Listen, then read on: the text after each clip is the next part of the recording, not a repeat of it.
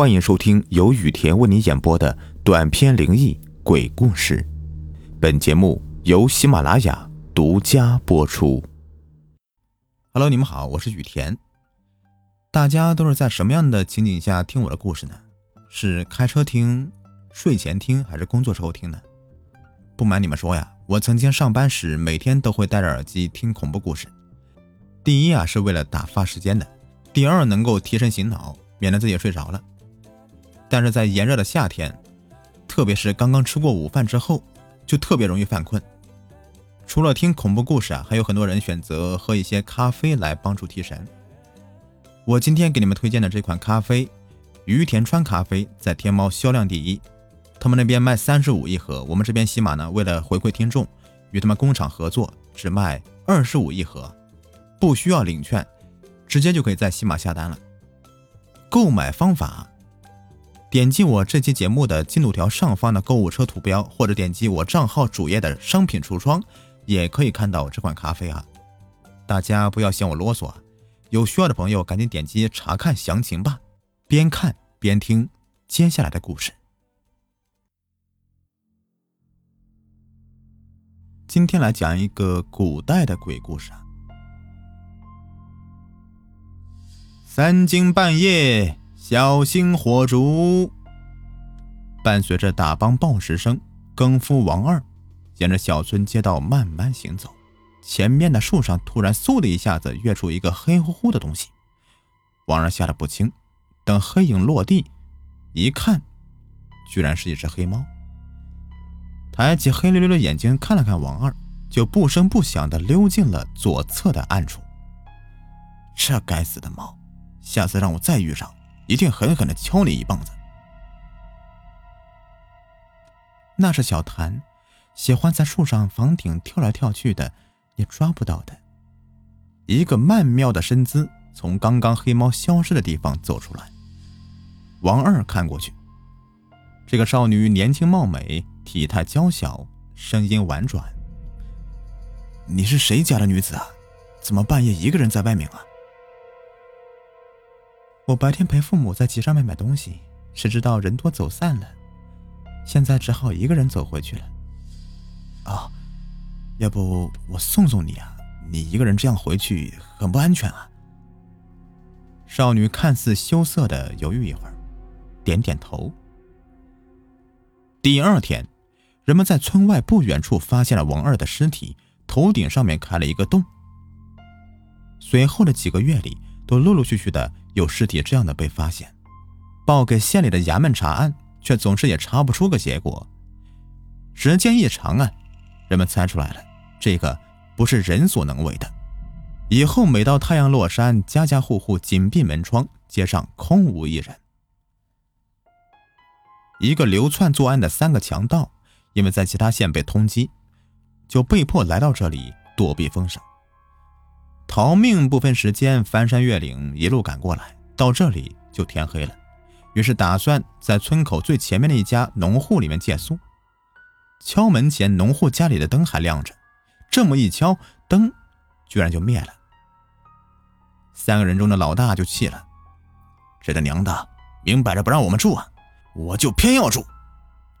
咚咚咚，老大是边使劲敲边喊：“快开门呐！”不开门，老子就把你家门砸烂！不识抬举的东西，没听过。正准备把自己的名号报上，老二在旁边连忙止住他，并隔着门对里面的人客客气气地说：“啊，不好意思啊，我大哥性子急，您别跟他一般见识。我们不是坏人，您不用担心的。我们就是赶路赶得紧，没想到天这么快就黑了，这里又没有店可以住，所以这才打扰到您。”我们也不求热饭什么的，自己都带的有干粮，就是想找个睡觉的地儿，还望您多多体谅我们这些外乡人呐。屋内灯亮了，咳嗽了两声，一个老者的声音传来：“我说外乡人呐，不是我不给你们开门呐，是我不敢开呐。我们这里面有妖怪，我以前又没有见过你们，不清楚你们的底细，你们还是听我的劝吧。”赶紧去找个地方躲一下吧！你这臭老头，就是不想给我们住。我今儿个还要叫这个劲儿了，非住不可。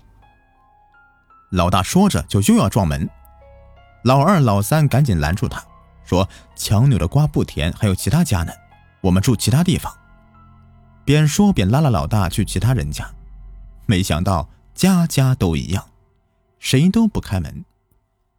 老大发火了：“这都是那个老头捣的鬼，我现在就要把他家给拆了，给他点颜色看看。”说完，气冲冲的跑到老头的住处，抬脚正准备往门上踹，突然身后嗤的一声，一扇门像从黑暗里面打开，从里面闪出一个妙龄少女，微笑着对他们说道：“各位，别处虽小，但是愿见你们休息一晚。”说着，把他们往里面让。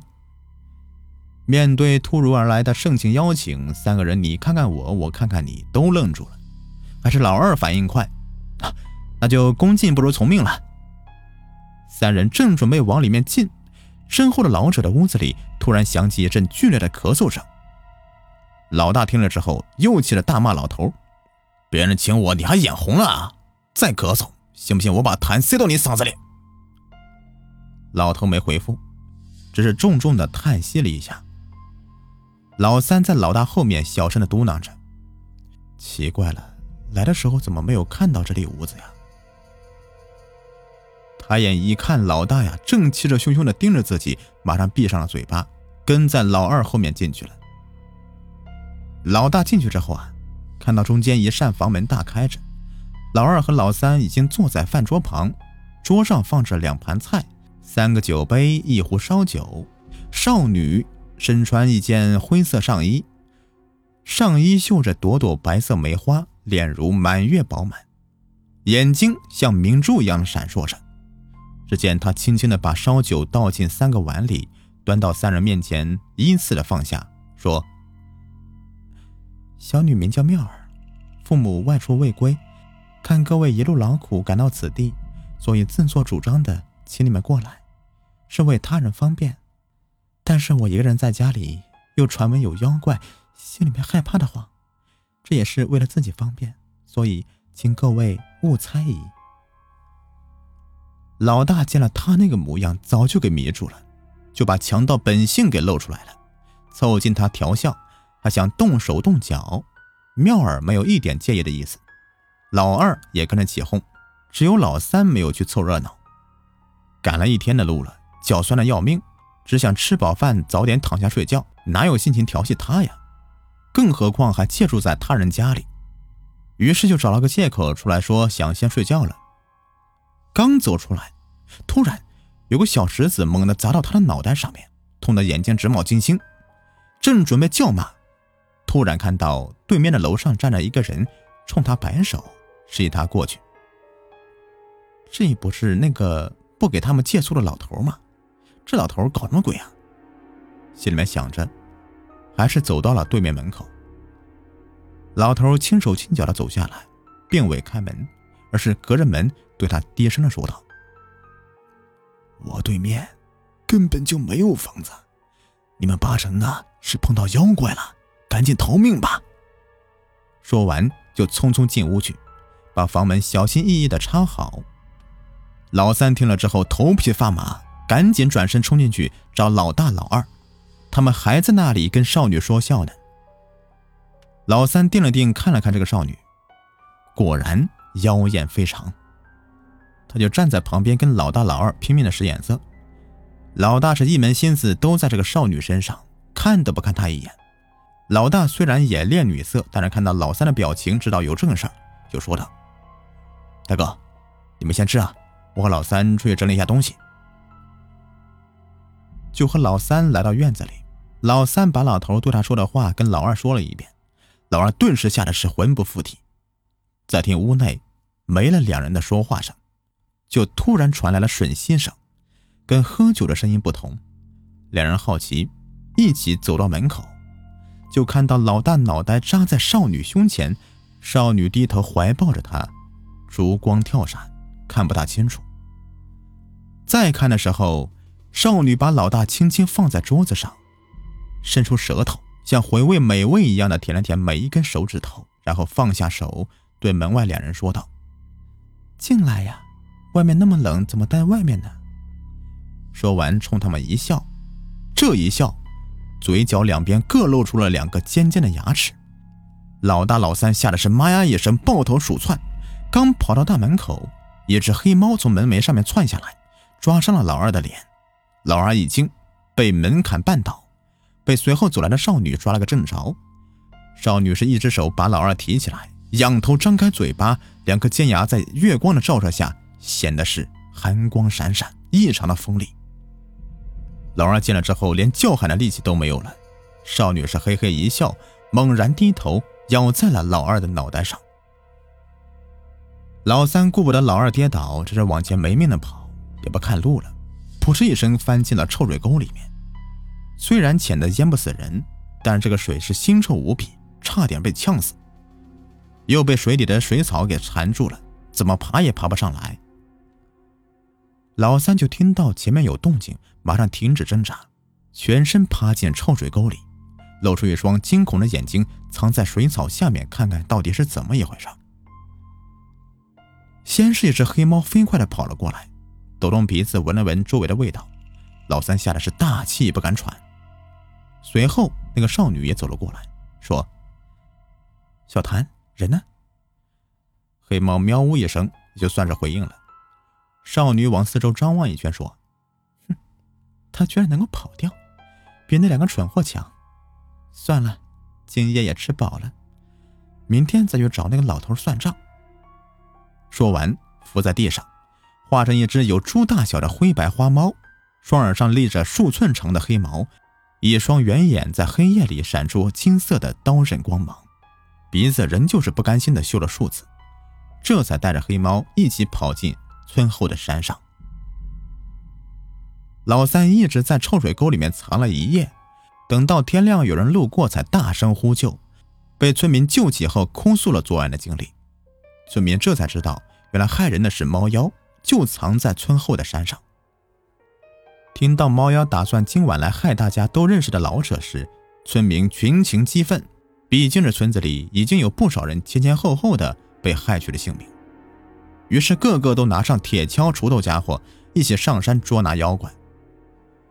有道是人多胆大，当初害怕是闭门不敢出门的多管闲事的，现在发展成为忍无可忍，也是猫妖多行不义的结果。